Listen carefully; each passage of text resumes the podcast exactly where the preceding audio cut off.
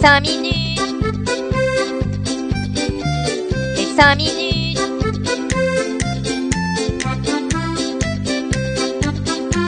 Les 5 minutes du coin. Bonjour à tous et bienvenue pour ce nouvel épisode des 5 minutes du coin. La petite citation du jour qui va bien. Si vous avez du mal à imaginer une perte de 20% sur le marché boursier, vous ne devriez pas investir dans des actions, ce qui est valable également et même encore plus dans les cryptos compte tenu de la volatilité élevée de ce marché. N'investissez donc uniquement l'argent que vous êtes prêt à perdre.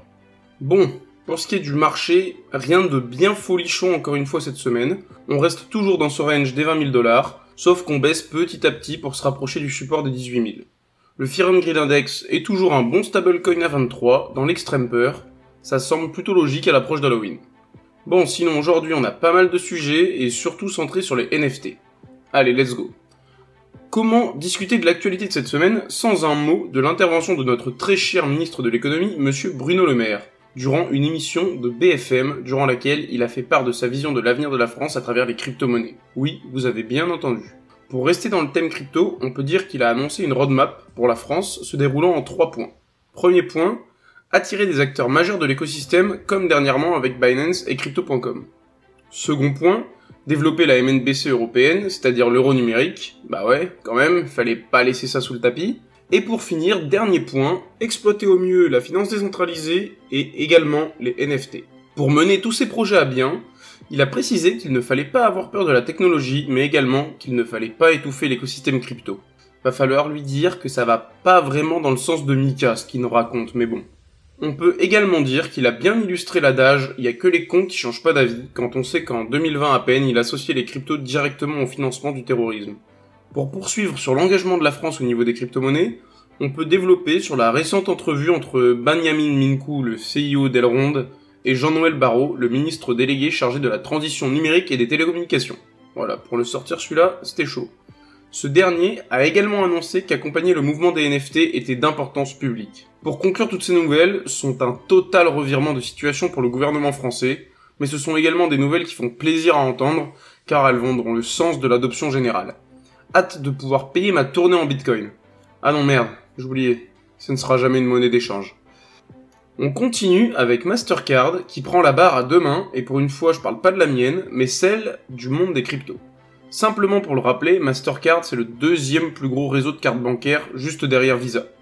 Ils ont déjà fait de grosses annonces concernant les cryptos, et là, leur nouvelle initiative, c'est la démocratisation des crypto-monnaies, qui souffre selon eux encore beaucoup de la désinformation, ce qui freine de nombreuses personnes qui s'y intéressent, mais qui n'osent pas investir par peur. Dans ce but, ils ont annoncé une collaboration avec Paxos, qui est une plateforme de trading de crypto-monnaies. Grâce à ça, ils aimeraient que les institutionnels puissent proposer des produits liés aux cryptos sans vraiment se mouiller, car ce serait directement associé à Mastercard et donc pas à leur image. Ce qui est sûr, c'est que chaque institutionnel qui optera pour cette solution, ce sera un pas en plus pour l'adoption générale. Dans les news un peu moins gays, et ne vous en faites pas, je suis pas LGBTQIA++ et plus encore, on a la crypto-banque allemande Nouri, anciennement appelée Bitwana, qui a annoncé sa faillite. On peut souligner tout de même l'honnêteté de la banque, car ils n'ont pas gelé les fonds de ses utilisateurs, mais les ont enjoints à récupérer leurs fonds restés à disposition avant leur fermeture définitive. Le beer market qui dure de plus en plus est malheureusement violent pour les petites structures et laisse de nombreux cadavres sur son passage. C'est là qu'on voit la différence entre le bon et le mauvais beer market. Le bon beer market, il dure, il dure, il y a FTX qui rachète tout. Le mauvais beer market, il dure, il dure, euh, mais il y a un certain qui s'écroule. Passons sur une nouvelle bien plus légère.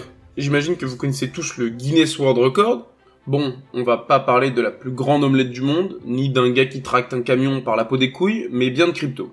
Car c'est une nouvelle catégorie qui fait son entrée sous le nom de Cryptomania. Le Bitcoin y est mis à l'honneur comme la première crypto-monnaie décentralisée. Son histoire y est expliquée ainsi que le fonctionnement du Proof of Work, la classe à Dallas. Les NFT y ont aussi leur part du gâteau, avec notamment des articles sur les CryptoPunks et les Board Ape Club, les deux collections les plus chères du milieu. Ne reste plus qu'à trouver une énorme connerie à faire dans l'écosystème pour pouvoir rentrer dans la cryptomania.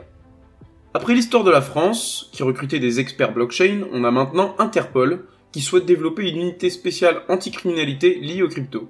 On peut dire que le tollé de l'affaire Dokwon, Interpol s'est rendu compte qu'ils étaient pas au top du top niveau cybercriminalité, du coup, ce sera le thème principal de leur 90e Assemblée Générale. Ils ont donc créé une nouvelle unité spécialisée dans la lutte des activités illicites liées aux cryptoactifs. Cette unité est basée à Singapour, juste à côté du père d'Okwon, hein, au cas où s'ils peuvent aller le cueillir en même temps. On peut dire que l'étau se resserre autour des acteurs malveillants, et c'est sûrement pas plus mal. Qui n'a jamais rêvé d'esquiver les frais de notaire lors de l'acquisition d'un bien immobilier? On dirait bien que c'est un mythe qui s'est réalisé aux États-Unis avec une maison acquise via l'achat d'un NFT.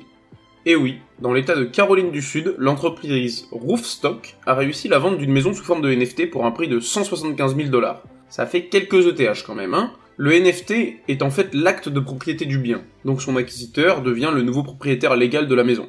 Pour exécuter cette vente de manière tout à fait légale, Roofstock a dû créer une société à responsabilité limitée afin d'acquérir le bien et ensuite le tokeniser l'acte de propriété sous forme de NFT.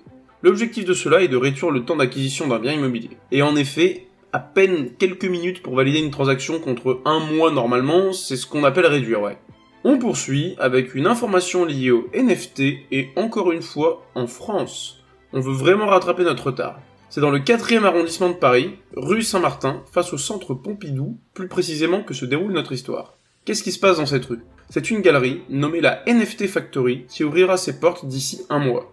Son but étant d'exposer des œuvres NFT et de proposer des ateliers de découverte du Web3 afin d'initier les plus novices du genre. Sinon, le but c'est aussi de rassembler les acteurs NFT et de laisser une chance aux startups de se faire connaître. Le Web3 commence à faire son petit bout de chemin et touche de plus en plus de domaines et de personnes. Oh mais qu'est-ce qu'on a encore là? Oh bah une nouvelle à propos de NFT Et où est-ce que ça se passe? Oh bah en France Bon allez, c'est ma tournée, on continue. Cette nouvelle initiative liée au NFT du coup nous vient du journal Le Parisien et ça ressemble fortement au projet de France Presse dont je vous avais parlé il y a quelques semaines. En effet, ils comptent créer une collection de NFT de 1000 pièces composées de une historique de leur journal. Ce projet a donc été baptisé Crypto 1. Je sais pas si c'était l'idée du stagiaire, mais franchement, il a pas l'air d'être le couteau le plus aiguisé du tiroir, celui qui a pondu le nom. Sur ces 1000 NFT, il y aura 101 mises en avant, notamment le couronnement d'Elisabeth II ou encore la victoire des Bleus en 1998. Si vous êtes bon en maths, vous comprenez facilement que 101 pour 1000 NFT, il y a forcément une couille dans le potage. En fait, c'est parce que chaque une sortira en 10 exemplaires de raretés différentes. Il y aura 6 communes, 3 rares et une unique. En fonction de la rareté du NFT, des avantages spéciaux seront conférés à son détenteur. Il y aura tout d'abord l'abonnement au quotidien offert pour respectivement 1 an, 18 mois et 2 ans, dans l'ordre croissant de rareté. Mais il est également prévu que les détenteurs puissent participer à la vie du journal et des événements spéciaux. Finalement, ils auront tous le droit de participer à l'élaboration d'une nouvelle rubrique dédiée aux crypto dans le quotidien. Si vous avez envie de mettre un pied dans le journalisme, c'est clairement une collection qui pourrait vous intéresser. En plus d'être un formidable outil de communication et de financement, cette initiative va encore une fois permettre au plus grand nombre de découvrir le monde du Web3 et ses différentes applications. Allez, on continue pour faire une bonne overdose de NFT avant le week-end. Je n'ai qu'une question, mais où était le Gondor lorsque l'Westfold est tombé? Pour ceux qui n'auraient pas la référence, on va parler du Seigneur des Anneaux. Car Warner Bros a annoncé la sortie de NFT exclusifs autour du Seigneur des Anneaux, pour le premier drop, il respecte l'ordre chronologique de la trilogie en commençant par la communauté de l'anneau. Les possesseurs de NFT pourront visionner la version longue et auront accès à 8 heures de contenu exclusif, et finalement il sera également possible de visiter virtuellement les lieux du film. Il est prévu qu'il y ait 999 NFT de rareté épique et 10 000 mystères. Ce premier projet de Warner Bros s'inscrit dans une volonté plus grande de création d'un movieverse comme il l'appelle, qui serait une nouvelle expérience pour profiter de ses films favoris. On attend de pouvoir faire des grands Wingardium Leviosa dans le Movieverse avec impatience. Bon, vous savez ce que vous avez prévu pour Halloween? Si vous n'avez toujours pas de soirée en vue, alors cet événement est fait pour vous. Ça se déroule dans le métaverse, plus particulièrement dans The Sandbox. C'est l'entreprise de Paris Hilton, 1111 Media. Cette entreprise organise un événement qui aura lieu du 21 octobre, c'est-à-dire aujourd'hui, jusqu'au 7 novembre. Donc ça va, vous avez le temps d'y participer. Cet événement s'appellera CryptoWin. Une fois en jeu, vous pourrez participer à des défis sociaux et à diverses quêtes qui vous en feront apprendre plus sur la signification d'Halloween et de ses nombreux usages. Mais ce n'est pas tout. Comme tout bon événement Web3 qui se respecte, en participant, il vous sera possible de gagner des jetons Sand, mais également des NFT. C'est sans aucun doute un énorme coup de promotion pour Paris Hilton et son entreprise, mais c'est encore une fois une grosse mise en avant du Web3 par une personnalité mondialement connue. On poursuit avec une potentielle nouvelle utilisation de la blockchain en Corée du Sud, leur but étant de créer une identité numérique pour chaque citoyen basée sur la blockchain. Ce service permettrait d'identifier chaque citoyen et permettrait de réunir tous les documents comme les permis de conduire, les cartes d'identité, les passeports, etc. Les blocs étant immuables et impossibles à modifier, il n'y aurait pas de fraude possible, du moins logiquement. et cela rendrait beaucoup plus simple l'accès au service d'identité pour chaque citoyen. Ils comptent mettre en place ce service à partir de 2024. Selon eux, ce serait une façon de booster leur PIB, sachant que de nombreux citoyens de leur pays ne disposent pas de carte d'identité, etc. Ils se retrouvent donc isolés des services de santé, et surtout financiers. Bah oui, hein, si on leur propose ça, c'est pas pour rien, hein, c'est pour qu'ils puissent faire des crédits, etc. Hein, faut pas être con-con. Il ne leur reste plus qu'à mesurer les risques avant le déploiement du service. On termine les actualités de cette semaine avec franchement une nouvelle que j'ai trouvée super intéressante avec euh, la plateforme Reddit qui annonce avoir converti sans vraiment qu'ils le sachent 3 milliards de leurs utilisateurs à l'utilisation des NFT. Mais alors comment ils ont réussi leur coup? Reddit s'est associé avec plusieurs artistes afin de produire 44 000 NFT d'avatars de profil via la blockchain Polygon. Donc un bon gros paquet déjà pour une collection. Ils ont été mis en vente pour des prix variant de 10 à une centaine d'euros. Tous les frais de transaction ont été pris en charge par Reddit directement afin de rendre le mint super simple pour les utilisateurs. Là où ils ont réussi un bon petit coup de Trafalgar, c'est qu'à aucun moment il n'a été dit que ces avatars en vente étaient des NFT. Et les mots wallet, crypto ou encore Web3 n'ont jamais été mentionnés. Pour posséder leurs avatars, les utilisateurs devaient se créer un Reddit Vault avec une phrase de récupération de 12 mots. Tiens, tiens, ça, vous rappelle rien tout ça? On peut dire qu'en gros, les utilisateurs ils se sont tous créés un wallet crypto pour recevoir leur NFT dessus. Face au succès des ventes de cette collection d'avatars, Reddit a produit 4 airdrops de 300 000 NFT par collection minimum pour un total de 2 657 717 NFT. En ajoutant les 44 000 premiers, ça fait presque 2 700 000 NFT. Avec quand même 2 660 000 détenteurs uniques à peu près. Ça veut dire qu'il y a 2 660 000 personnes lambda, pas forcément utilisateurs de crypto, via ce processus qui se sont toutes créées des wallets et qui ont acheté des NFT sans le savoir. C'est quand même un super moyen de convertir les gens en Web3 en leur démontrant qu'au final c'est pas si complexe et qu'il y a des applications réelles et utiles à la technologie de la blockchain.